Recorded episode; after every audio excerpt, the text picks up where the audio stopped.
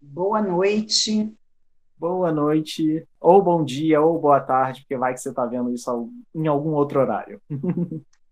Bom, seja qual for o horário, que a paz de Jesus esteja com você e com a sua família. E Bom, vamos aos vamos nossos recadinhos. Vamos. Olha, hoje a gente está falando tudo junto. É. vamos lá.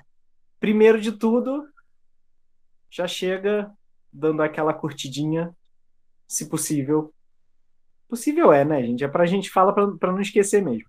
Mas o que a gente quer propor aqui hoje também é que, além dessa curtida, envie esse vídeo para alguém, alguém que talvez esteja precisando ouvir sem, e ver sem nem perceber, né? Mas vai que a pessoa precisa desse, desse recado. Aliás, o tema de hoje ele é um pouquinho controverso, então cuidado também para quem vai enviar, né? É, era o que eu ia te falar, Anderson. Por favor, mande a mensagem, mas por caridade. Sim. Não para. Olha aí, ó, isso aqui serve para você. Não. É... Já cometeu o julgamento e vai ser incluído lá no, no pessoal da parábola, hein? Sim. Então, não faça isso. Faça isso por caridade. Olha que interessante essa parábola. Sim. Olha que interessante o estudo. E para que a gente tenha acesso aos likes e aos pedidos. Lembra nessa semana, né, na quarta-feira, que eu falei que a gente abre um leque de oportunidade, de ajuda aos irmãos, a gente não fica só naquele círculo. Sim.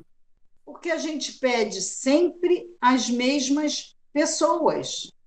Uhum. Aliás, eu quero agradecer a pessoa que viu é, um atrasado, onde eu pedi que se tivesse um trabalho por favor, entre em contato. A pessoa entrou em contato comigo. Olha isso que eu não falei nos bastidores. Estou falando agora. A pessoa que viu entrou em contato comigo e falou que tinha um trabalho. E aí é, eu consegui, eu coloquei algumas pessoas e já está trabalhando. Olha que legal. Que legal. Você vê como era necessário ter falado sobre, né? É, e ele viu o atrasado que ele não tinha visto, e ele falou: Olha, Márcia, aqui tem uma pessoa aqui. E, graças a Deus, a pessoa está, é, foi beneficiada. Que bom. Então, eu quero agradecer por isso. Então, abrir o leque abre as oportunidades. Sim. É, é, é com esse intuito que a gente quer é. passar o intuito da casa poder trabalhar melhor. E essas coisas, até porque, gente, quem foi beneficiado não foi nem pessoa que vê a nossa. Sim. Não foi. Alguém... Aliás, é até de outra religião, mas não interessa. É um irmão que estava necessitado. Uhum. Daí, tá vendo a importância de, de curtir, de comentar, de compartilhar porque a mensagem chega para outras pessoas e aí as outras pessoas talvez tenham como ajudar. É uma forma muito simples, até porque tem também a questão da caridade que a Márcia sempre fala, de que a caridade que é que pode ser feita para a doutrina espírita é justamente divulgá-la. E compartilhar é uma divulgação, né? É, e deixando claro também, gente, que é, essa pessoa ajudou a quem estava precisando também. Uhum. Porque a pessoa também estava precisando daquela pessoa no trabalho. E aí se encaixou, graças a Deus. Foi, foi um combo de pessoas ali se unindo. é, que mais temos de recado? Além dessa caridade, vocês podem Os fazer alimentos. nós. Isso. É, por favor, olha, Domingo é dia das mães. Qual é, uma, qual é o maior prazer de uma mãe? fazer comida para sua família. Pelo menos é o meu agora, tá, gente? Nessa e olha que atual você não cozinhava, hein? Eu não cozinhava agora, eu acho lindo as pessoas é, me elogiarem. Eu acho, oh. eu estou achando até que eles estão ensaiando alguma coisa aí para eu continuar na cozinha. Eu estou desconfiada. Mas o cheiro da comida é um cheiro bom, que até eu acho bom. Então deve ser verdade o que eles estão falando. Mas é, quer ajudar ou pode ajudar com alimentos não perecíveis ou com material de higiene, chegando agora o frio, né, como a gente lembrou na, na quarta-feira, se tiver um cobertor, um agasalho também puder doar, são pessoas que têm muito pouco, não tem nada, então qualquer ajuda bem-vinda. Como é que você pode ajudar? Entre em contato com a gente no direct ou através do nosso e-mail, que é uniãoespíritaramatiz.gmail.com. Tá aqui na descrição do vídeo também, você não vai perder. E deixa seus dados lá no direct ou no e-mail que a gente vai retornar para entrar para combinar a melhor forma de retirar o, a doação. Se você não é do Rio de Janeiro ou se você é do Rio de Janeiro, mas prefere ajudar de outra forma, tem aqui no cantinho da tela, do outro lado, do outro lado. Isso. É, tem aqui no cantinho da tela o Ih, não, a Márcia tinha apontado para o lado certo. Olha eu corrigindo quem estava certo, tá vendo? Isso aí. É, o código do PicPay, o QR Code do PicPay, você pode escanear direto no aplicativo, fazer a sua doação. Ou através da nossa chave Pix, que é também o nosso e-mail, uniãoespíritaramatiz.gmail.com. E lá, qualquer valor, quanto puder, claro, a gente é um pedido, não é uma obrigação. Então, por favor, quem puder, quem tiver como, a gente agradece demais, porque é uma forma de manter a nossa casa aberta para quando isso tudo passar. E também é uma forma de ajudar essas pessoas, porque parte do valor vai de complemento para essas cestas. Né? Sim, sim. É, mais alguma coisa, Anderson? Sim. Mais Sim. dois avisos. Duas, duas lembrancinhas. Outra forma de ajudar que você tem é a cura espiritual. Quem está passando por algum problema, alguma doença ou algo do tipo, pode se inscrever para a cura espiritual. No nosso site tem lá um formulário onde você coloca nome completo, endereço completo da pessoa, para criar esse endereço vibratório, saber exatamente quem e onde tratar. Então entra no nosso site, tem o um link aqui na descrição do vídeo. E vocês vão saber, dá licença, Anderson. É, hoje vocês vão saber o quanto essa cura espiritual é importante. Hum. É. Nós temos um linkzinho com essa cura que a casa se propôs a fazer, gente. É muito importante. Então, do, no decorrer da parábola, vocês vão ver a egrégora dessa cura que a casa está propondo fazer. Tá? Uhum. E além da cura também, uma outra cura que pode ser feita dentro de casa, trazendo para dentro de casa, que é o Evangelho no Lar. E estão abertas as inscrições para o curso do Evangelho no Lar, que vai acontecer no primeiro domingo de junho. Então, já se inscreve, aproveita, está lá no nosso site também, no formulário de inscrição, já se inscreve, porque é muito bom. Vale é, muito a pena começar a vacina, hein, gente? A vacina para casa é o evangelho no lar. Isso culto no lar. Ou a noite da família. Coloque como você achar melhor. Nessa Sim. hora, você está com a sua família. Eu achei engraçado uma vez, Haroldo Dutra falou assim, que o, o sogro dele desencarnou.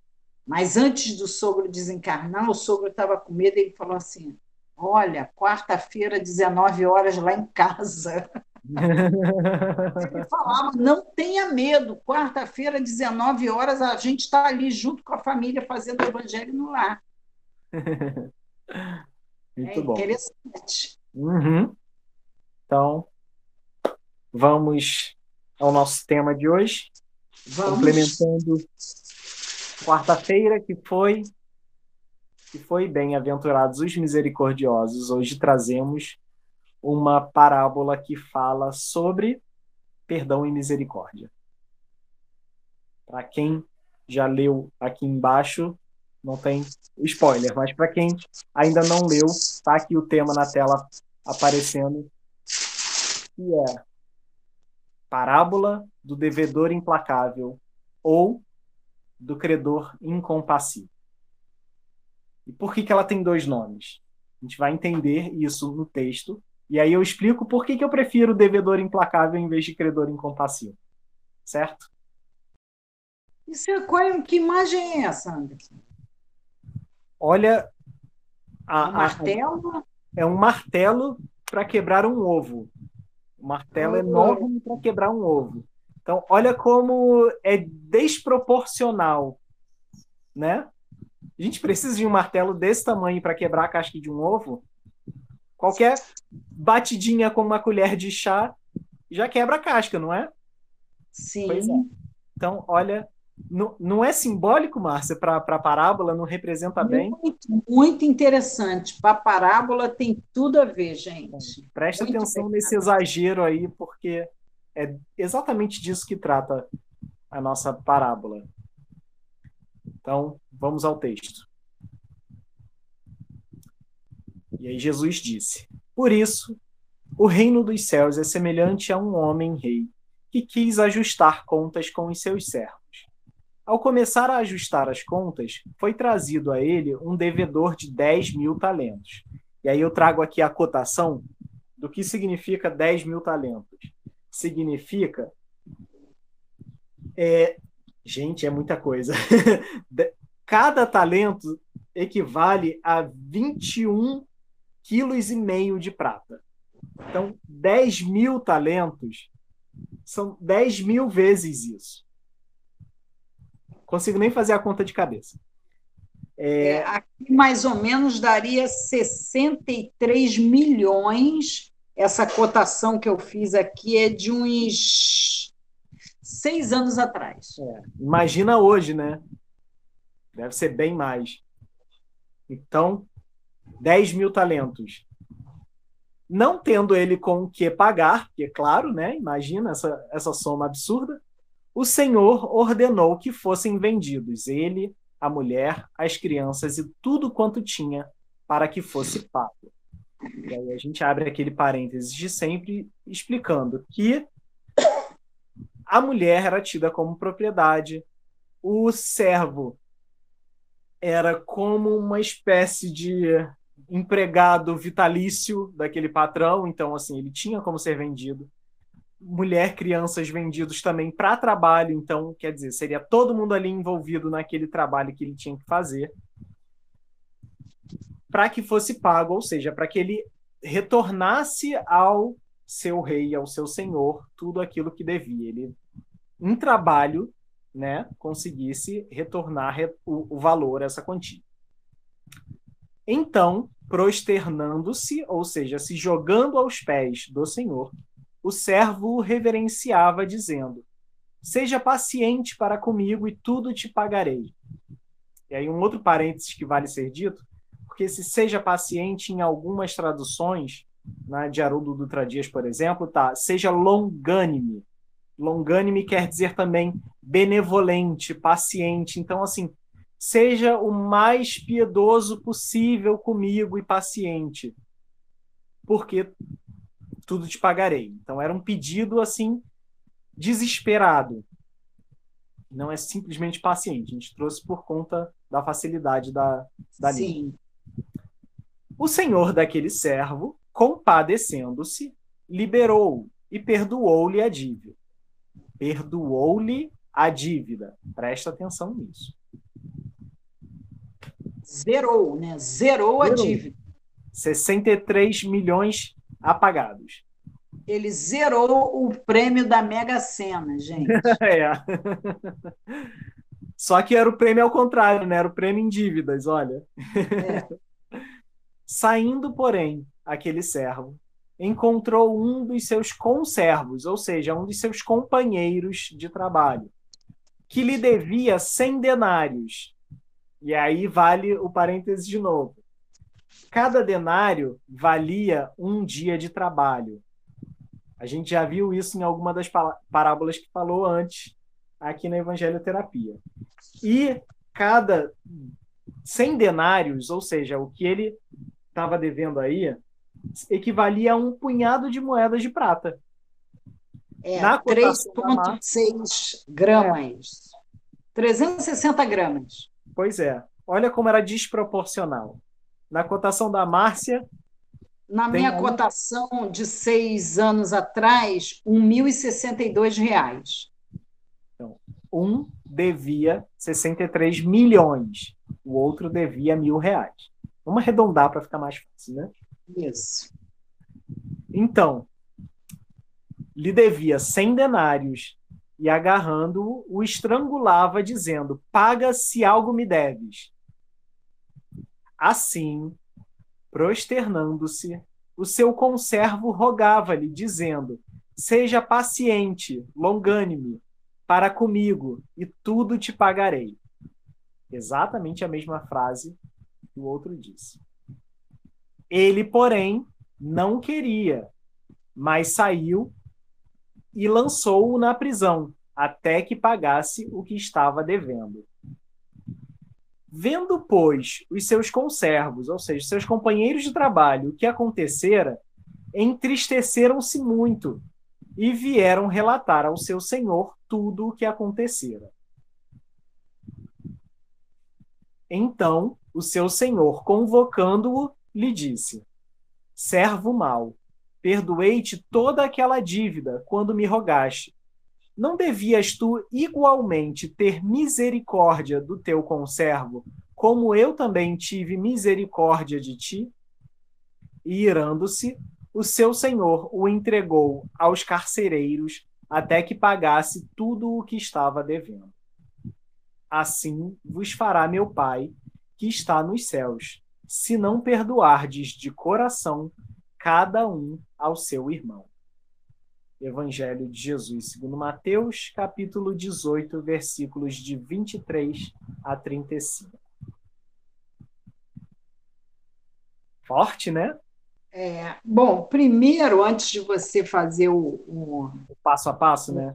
Passo a passo, essa parábola ela vem logo após de uma conversa de Jesus e que Pedro faz uma pergunta querendo fazer um, uma médiazinha, né? Porque é Mateus 18, versículo 21, 22. Quer dizer, antes dele contar a parábola, ele contou uhum. porque Pedro colocou, Senhor, é, devo perdoar meu próximo sete vezes?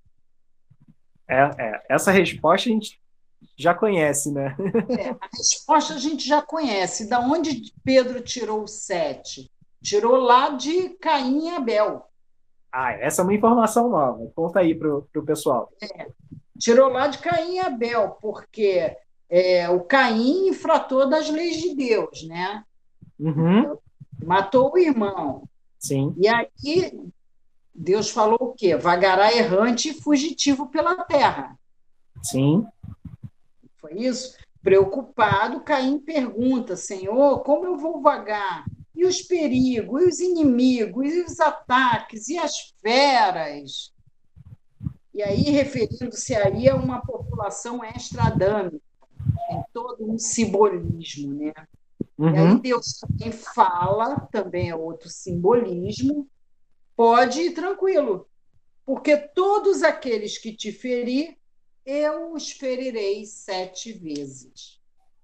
Então é daí que Pedro tira. Ah, ah eu vou. uhum. E Jesus diz para ele: não sete, sim setenta vezes sete. Mas Jesus já responde por causa também de uma outra coisa, por causa das sete gerações do próprio Caim. Uhum. Sim. Né? Que é Caim, Enoque, Irade, Mejael, Metusael, Lameque e Noé. O problema está em Lameque. Uhum. Né? Na sexta geração de Caim, ele era um bad boy. Lameque era um bad boy. Como ele sabia que quem ferisse Caim ia ser ferido sete vezes, ele disse o seguinte: ele disse, porque ele era uma, uma besta apocalíptica, então ele diz o seguinte: é, quem um mancebo pisou no pé dele e ele matou o mancebo. Ele falou isso para as esposas, né? Ouvi minha voz. Eu matei um varão que me feriu e um mancebo que me pisou. Porque sete vezes Caim foi vingado, mas Lameque 70 vezes sete. Quer dizer, ele vingará 70 vezes sete. E Jesus uhum. vai muda a chave disso. Em vez de vingança, ele coloca o perdão. Perdão. Então, a gente entender também, e aí ele não só invertendo tudo isso, ele vai contra a parábola. Sim. E aí, nessa parábola, a gente entende. Olha que curioso, né? A gente entende a posição do Senhor, a gente entende a posição de todos nós como devedores, mas a gente também tem que entender a nossa posição como cobrando aquele que nos deve alguma coisa. Entenderam agora a imagem do martelo quebrando o ovo? Sim. Porque é isso. Né? Porque, é, é, de certo, aquela pessoa ele não encontrava sempre o conservo. Uhum. Eu acho que o conservo aqui andava meio que se escondendo dele, porque na mesma hora ele manda prender. Sim. Ele manda prender para quê? Para o rapaz pagar. Não Sim. tem como fugir. Sim. Verdade. Porque a, a quantia do, do, do conservo do conservo era pagável. Sim. Você vê, se eram 100 moedas de prata, se cada moeda de prata, é, aliás, 100 denários, né? Que, se é. eu não me engano, era mesmo uma moeda de prata, mas enfim é, 100 denários. Se cada denário era um dia de trabalho, significava que o outro, se desse o pagamento exclusivamente para ele, em 100 dias se livrava da dívida. Pois é, então era perfeitamente pagável. Então ele faz o quê? Não prende, que aí ele vai ter que me é. pagar de qualquer maneira. Sim. A dele é pagável, a minha não, mas a dele é. Sim. Só que a dele não era pagável. Esse é o ponto. É, e assim, é, quando os, é, é, eu vou até dar um spoilerzinho antes da gente abrir. uhum. É, na hora que você estava lendo, isso veio na minha cabeça. É, a gente falou, caramba, cheio de X9. Ah, sim. É, foram lá contar, foram uhum. contar o rei. Mas, gente, a gente é que pensa que não tem Big Brother na vida real. Uhum. Tem um, um, dito, até, se eu não me engano, é, que os olhos de Deus estão em todos os lugares. Sim.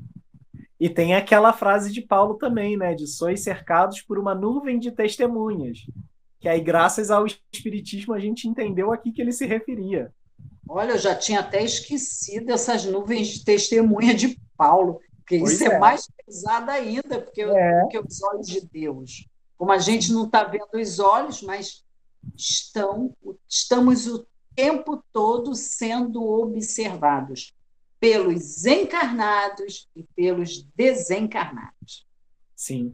Eu lembro, eu lembro muito de uma história que a gente costumava contar lá na, na escolinha de médios da nossa casa, de eu não lembro se foi no trabalho de, de desobsessão mesmo ou se foi durante a própria escola, mas fazendo trabalho de doutrinação apareceu um, um inimigo da casa, ou seja, alguém que estava ali, que era um certo obsessor dos próprios médiums do trabalho, porque a gente tinha alguma dívida com ele. Preste atenção, não era não éramos não era ele que tinha dívida com a gente, a gente é que tinha dívida com ele.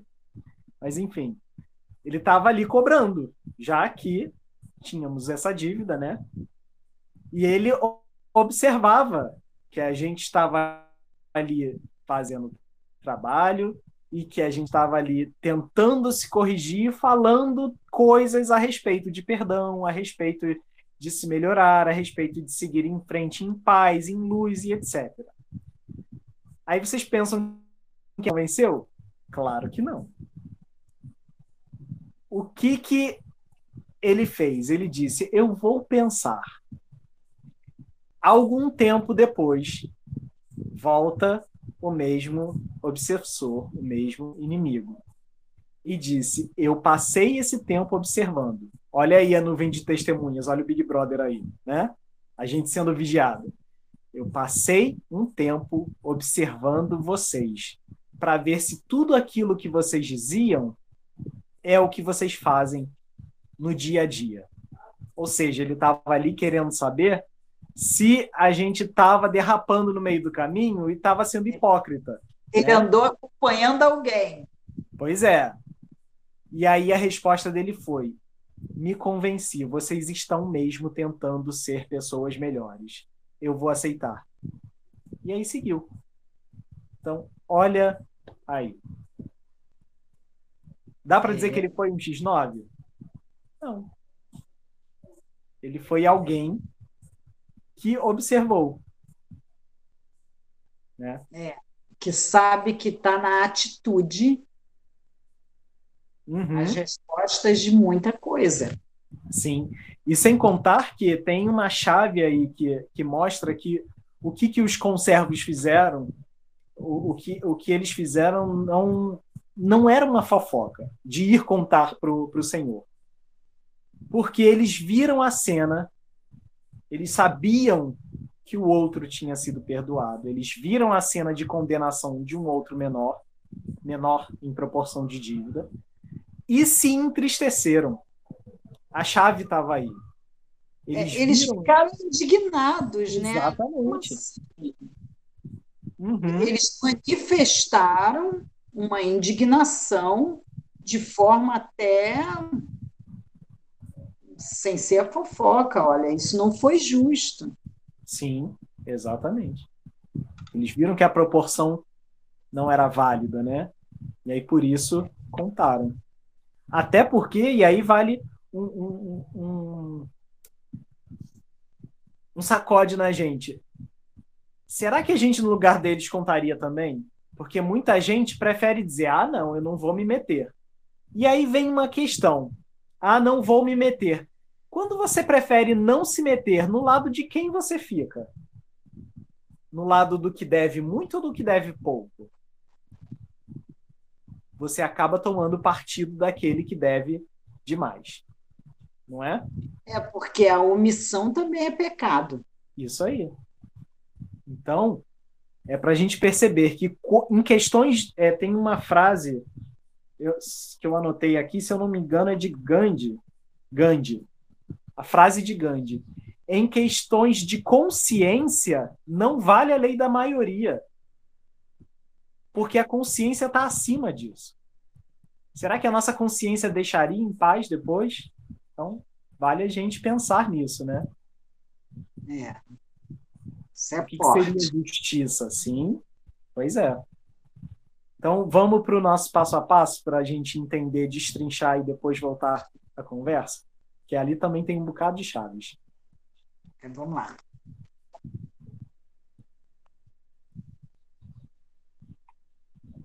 Aí a nossa imagem de novo, agora vocês entendem que a marretada no ovo era justamente a cobrança do, do devedor implacável, e por isso eu gosto do nome, desse nome para a parábola, porque é o devedor que está sendo implacável na cobrança da dívida daquele que deve menos para ele. O outro nome que a gente usa, que é do credor incompassivo, dá a entender que aquele que cedeu o dinheiro, ou seja, o senhor, o rei, é que não está sendo, não está tendo compaixão com quem deve, mas não, ele teve compaixão. Sim. Né? Então, ele não é incompassivo. O credor incompassivo seria o devedor. Então, olha como o nome de devedor implacável é melhor. Se aplica é. melhor aqui, né? Verdade. Então. E aí? Vamos. Quando ele foi chamado para pagar a dívida, o, o rei, o senhor, disse que o prenderia e venderia a família até que tudo fosse pago que, que significa vender a família nesse caso? Um resgate imediato, um grande sacrifício para poder, de alguma forma, pagar essa dívida.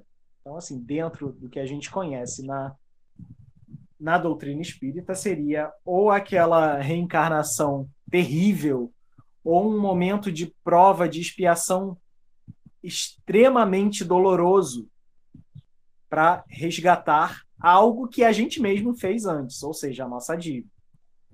Né? É, embora, embora lá na parábola nós vimos que ele pôde pagar isso parcelado, né? Ele foi liberado, digamos assim, vai devagar, uhum. não vou exigir, né? É.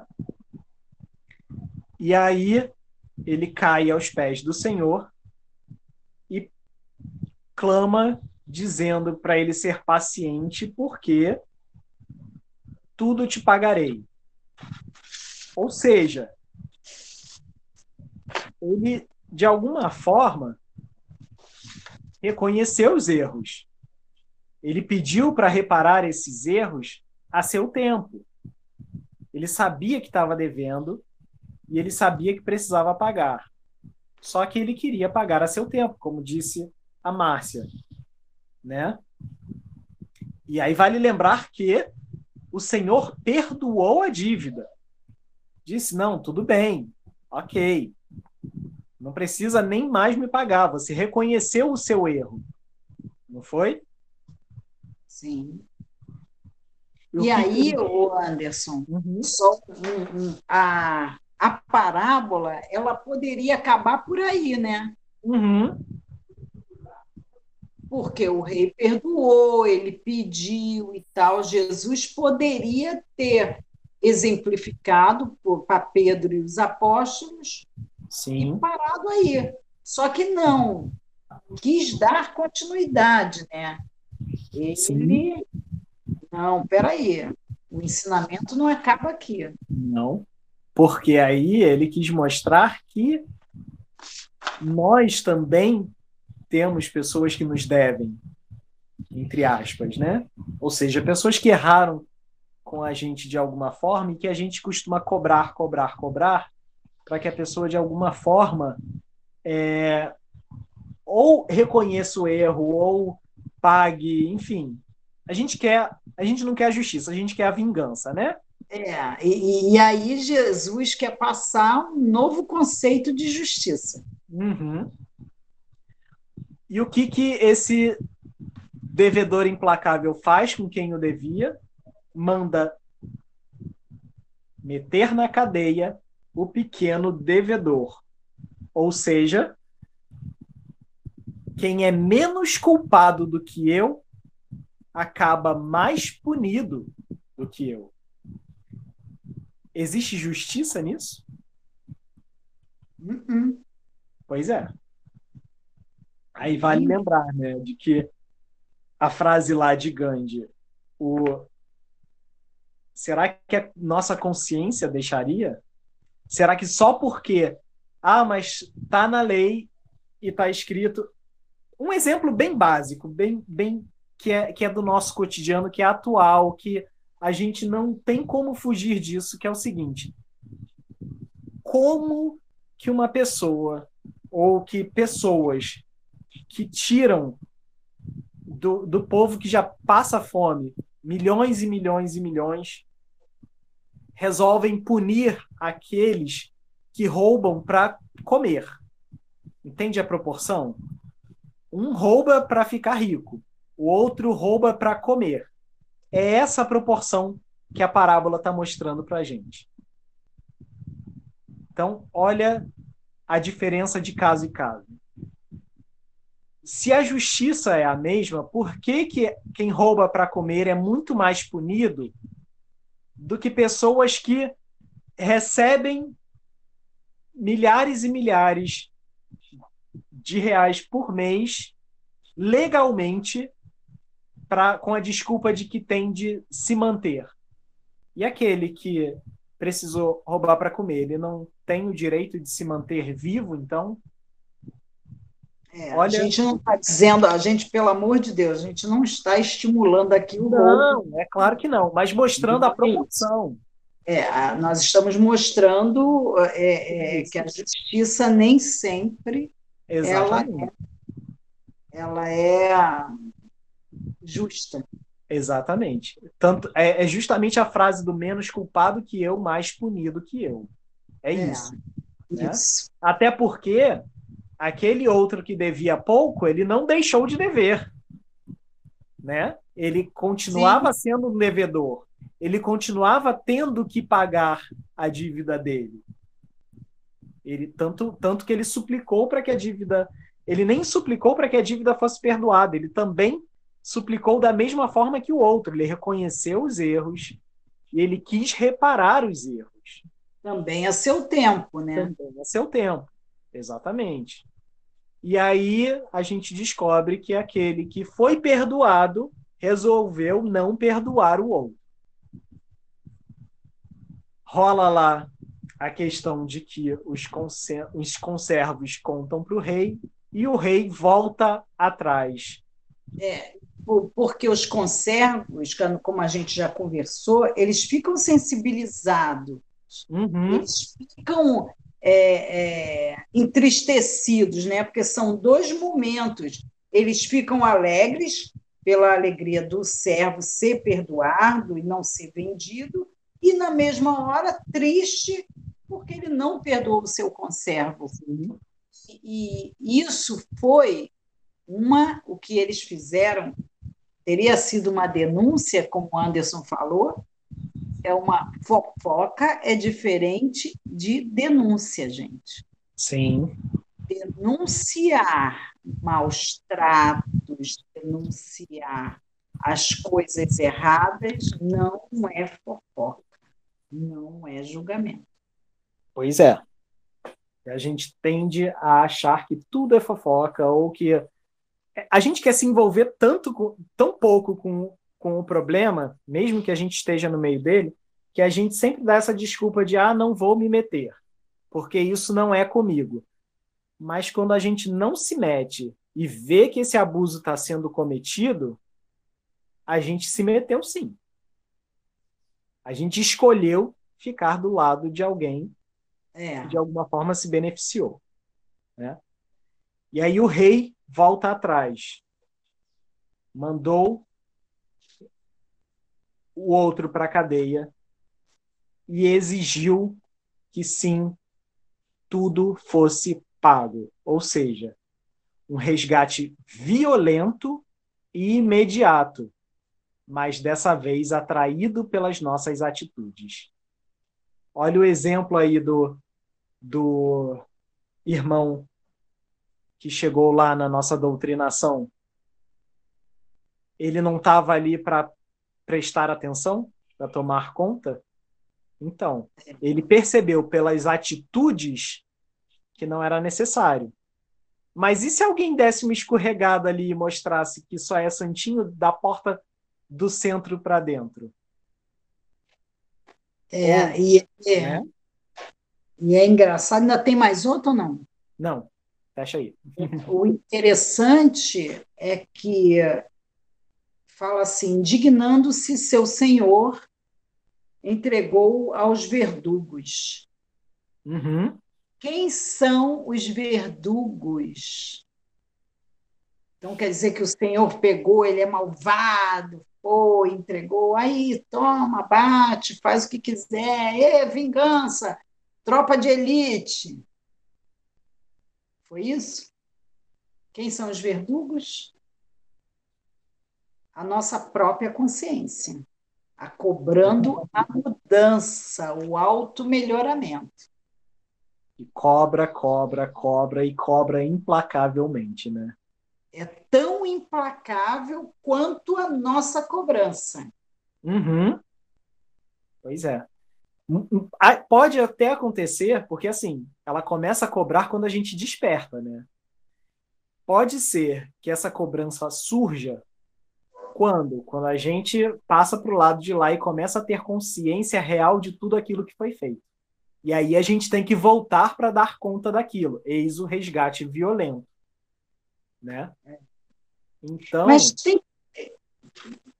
Termina que eu vou contar uma historinha que, okay. que tem a ver é, com isso. É, é, é para a gente prestar atenção, porque assim, dentro desse meio espírita que a gente vive, ou que a gente conhece, a gente costuma colocar tudo na conta do obsessor. Né? Tudo é o obsessor. Mas se a gente não tivesse feito alguma coisa para ele, será que ele estaria ali? Não é, é para pensar? Pois é. Aí a gente, a gente bota o nome dele de demônio. Sim. Né, de, de Satanás. A gente tem um monte de nome para a pessoa que está nos cobrando algo que nós fizemos. Sim. Tem uma, uma história do irmão X, Humberto de Campos, no livro Estante da Vida, num capítulo que diz compromisso. Essa pessoa veio em uma encarnação e ela aprontou por demais. E ela tinha se comprometido com a, a toda a espiritualidade, que ela ia dar jeito, pode deixar, eu vou fazer direitinho, e não fez nada de direito naquela encarnação. Quando ela volta, que ela vê a besteira que ela fez, como você uhum. falou, uhum. né? a pessoa pode ver aqui durante a encarnação ou então depois que passar para o outro lado. Uhum. Então, ele passou para o outro lado ele falou: Meu Deus, como eu fui horrível. Ainda entra um peso duplo, né? Porque tinha se comprometido a fazer tudo direito. Pois é. Aí o que, que ele faz? Ele vai e fala assim para a espiritualidade: tá bom, eu quero voltar leproso, eu quero voltar é, é, é, com idiotia, não, eu quero voltar assim. Não, ele só escolheu provas difíceis. Uhum. Né? Provas bem contundentes. E aí ele recebe uma carta dos amigos espirituais. Não, você não precisa fazer isso. A espiritualidade sabendo que ele não estava em conta, que há de ser um espírito bem elevado para passar por umas provas dessas, né? Sim. não é assim, né? Ah, eu escolho vir assim. Não, não, é assim. A, a, a prova sabe para quem vai. Uhum. Como a gente costuma dizer, o ombro, a cruz é tamanho de, do ombro. Uhum. Né? Sim. E aí a espiritualidade combina com ele por carta. Isso que eu achei interessante. Que ele viria numa família espírita para ajudá-lo a entender todo o processo da reencarnação. Uhum. Que ele teria os problemas de uma família comum. Os problemas são iguais em todas as casas, em Já todos não são poucos. E não são é. poucos. Então, e não são poucos. Então, ele fica com isso mesmo, mas ele teria que trabalhar em uma casa espírita durante 30 anos. 30 anos. Ok, foi feito isso, e ele, quando chegou já à fase adulta, ele realmente foi levado já desde para a evangelização infantil, tal, não sei o quê. Quando ele chega na fase adulta, ele trabalha por dois detalhes, gente. Ele disse assim, ó, trabalhei por dois longos anos. Foi uma tortura, né? Faltou 28, gente. Faltou 28, só isso. 28. Ou seja, ele não cumpre com o combinado. Volta e ainda diz: não, trabalhei por dois longos anos. Gente, quando a gente tem uma dívida com um banco, a gente sabe que tem que pagar. Só que quando a gente paga só uma parte, como é que vem a outra? Vem com juros e correções. Sim. O, o, o, nós temos todo o direito de parcelar. O problema é que nós adquirimos os juros e as correções. Sim. A gente adiciona mais produtos no Credit é. Karma, né? Porque não foi o criador que colocou, fomos nós adquirindo. Sim. Porque o fato dele não estar lá e não estar aprendendo fez com que ele adquirisse mais dívidas. Sim. Isso porque ele já teve ensinamento desde criança, né? É, porque a, a, as provas que ele pediu não lhe adiantariam em nada. Ele provavelmente se revoltaria sem entender, então contrairia mais e mais. Mais e mais. Então colocou ele em um lar que ele teria toda a sua ajuda. Olha, olha a misericórdia divina aí, né? Que quer que a gente aprenda a gente é, não quer punir a gente, quer educar. É a diferença, né? A gente se pune. E isso é, é, é, caridade, gente, porque é a lei do amor ela não vem pronta para a gente. Eu, no mínimo aqui, a lei do amor tem quatro níveis. Deixa eu ver aqui a, a, a hora. Falta dez minutinhos. é, a lei do amor vem em quatro níveis. O nível um é o dar. Dar, dar coisas materiais. Isso que a gente pede aqui, Anderson. Sim. A gente pede alimento para os outros irmãos, trabalho, roupa, porque tive fome, me deste o que comer, tive frio, me agasalhaste. Sim. Não foi isso? Então, Sim. esse é o primeiro nível, gente. Esse, digamos, para os espíritos, é o nível mais fácil a caridade material, né? É, a caridade material é aquele nível mais fácil que a gente pode fazer e muitas vezes a gente não faz. A gente, não, amanhã eu faço. Não, amanhã eu faço. Quem tem fome tem pressa. Quem tem frio tem pressa. Olha o QR Code aqui no cantinho da tela. Nível 2 dar o que realmente é seu. o que realmente é meu se não é meu arroz, meu feijão, meu álcool? O que, que é, gente? Tempo, disposição, conhecimento, conhecimento, tudo isso. Uhum. Olha, o segundo nível já é um pouquinho mais difícil, não é, gente? Sim. Terceiro nível. A coisa vai ficando mais difícil, Anderson. A coisa, a coisa, gente, a coisa vai ficando. Pensamento. Pensamento. E ele é pouco refletido na nossa doutrina. Sim. Cultivamos pensamentos sempre contra o próximo. Posso abrir um parênteses aqui, porque eu acho que cabe exatamente aí? Que é o seguinte: voltando lá àquela história do obsessor, que a gente coloca tudo na conta dele, né? A gente coloca na conta dele e cobra aqueles, a gente quer punir aqueles que erraram com a gente. Então, como é que a gente quer ser aliviado pelo obsessor se, na verdade, a gente age muito pior com quem está à nossa volta? Por quê? Porque a gente fica com o pensamento só em quem feriu a gente.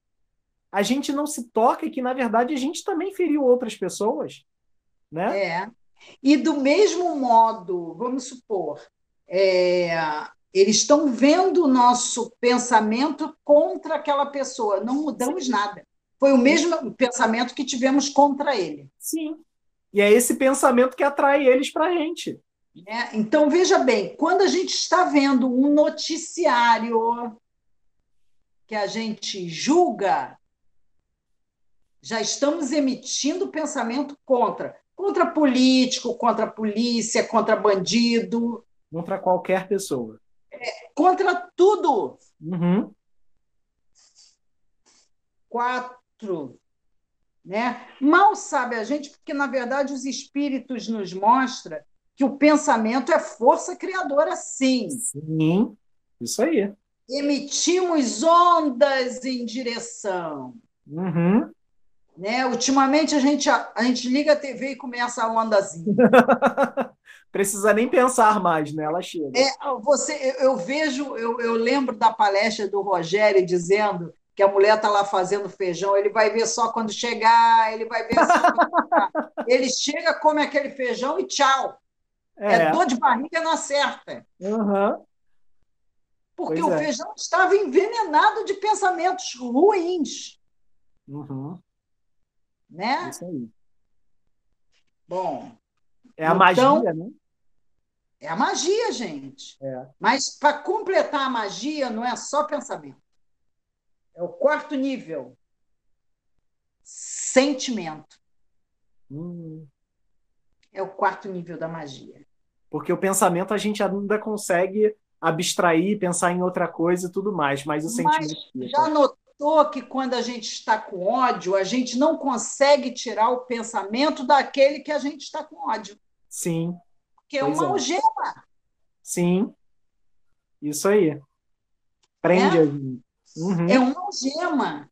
Então, tudo isso, tudo isso dificulta a misericórdia. Sim. É, é, e o perdão é um aspecto muito importante. Né? De maneira geral, quando nós imaginamos, é, a gente imagina assim, ó, quando eu perdoo, o beneficiário é sempre a pessoa que eu perdoei. A gente não pensa isso? Sim, a gente pensa ah, isso. Ele foi o que mais se beneficiou, porque não. eu perdoei. Não. E pior ainda, Anderson, pior do que isso é que achamos que o perdão, muitas vezes, muitas vezes a gente não dá por isso, ele consolida a impunidade. Não, de forma alguma. E aí, em o que, que a gente quer? É. A gente quer que seja punida. A gente quer a vingança. A gente quer que ele pague, mas da nossa maneira. Sim.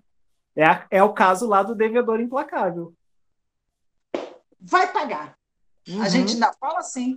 É. Vai pagar. E ainda a gente bota Deus para cobrar. Uhum. Como se Deus não tivesse as suas leis. Uhum. Isso tudo. Sim, essa coisa do, é. de que a gente coloca o nosso perdão como um prêmio é muito real, porque, e, e olha como o perdão, na verdade, não funciona para o outro, funciona para a gente. O, o exemplo máximo que a gente tem disso é pensar o seguinte: Deus perdoa sempre.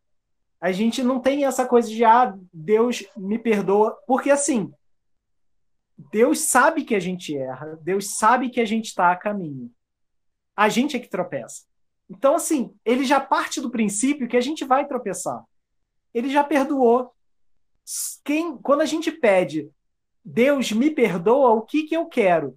Na verdade, eu tenho que reconhecer o meu erro, eu tenho que entender o que eu fiz, eu tenho que me modificar para não fazer mais. Então, na verdade, eu preciso me perdoar. Olha como é complexo isso. É, e, e assim, não só se per... e manter aquilo, Sim. porque a gente se perdoando, a gente com certeza vai perdoar o outro. Sim. Ele é tão fraco quanto eu fui nessa Sim. questão. Isso aí. Esse é o ponto. Porque é, se a gente parar para pensar do, da questão do perdão do outro, ah, ele não merece meu perdão. Não. Merecendo ou não, ele vai seguir com a vida dele. Ele vai ser feliz ou ele vai ser triste de acordo com o que ele vai precisar colher no futuro a respeito do que ele fez com você ou com qualquer outra pessoa. Mas se você perdoa, você se liberta daquilo. Porque a Sim. pessoa está vivendo a vida dela. Você é não. Por isso que, é por isso que a oração do Pai Nosso, perdoai as nossas ofensas. Assim, olha, olha o vínculo, assim como nós perdoamos. Perdoai as nossas. É uma balança, gente, é uma imantação. Uhum é uma imantação. A gente, vulgarmente, a gente fala assim: ah, macumba não pega no fulano, mas em mim pega. Por que será? Presta atenção. Por que será? Porque o que, que eu emito? Porque isso forma um canal de ida e volta. É a lei da proporcionalidade graças aos céus, a gente tem também a misericórdia divina, porque senão a gente estava frito. Ah, isso está lá em Lamentações de Jeremias. Fica como Ele... tarefa de casa, então. É, Lamentação de Jeremias é ótimo. Dá uma lida, porque ele fala. Isso é Velho Testamento. Hein? E, fica a dica também. A gente tem colocado nos comentários, geralmente eu coloco nos comentários, o que, que a gente recomenda de leitura ou trecho que leu. Então é só conferir lá para poder se aprofundar um pouquinho mais no nosso tema. Fica a dica. Certo? Já sim, né? Já está na hora, estamos na hora já. Na hora. Ah, passou tão rápido. Passou. O tema de hoje é maravilhoso. Então tá bom, gente. Comenta aí, curte, compartilhe. Tá não, bom? Esquece, não esquece a palestra amanhã, seis horas da tarde Sim. também. Sim, é isso aí, gente. Um ótimo final de semana. Feliz Dia das Mães para todos nós. Tá? Feliz Dia das Mães, Márcia. Feliz Dia das Mães para todas as mamães ah, que assistem. Beijão na sua mamãe, nas mamães todas. Tchau, gente. Até semana Tchau. que vem.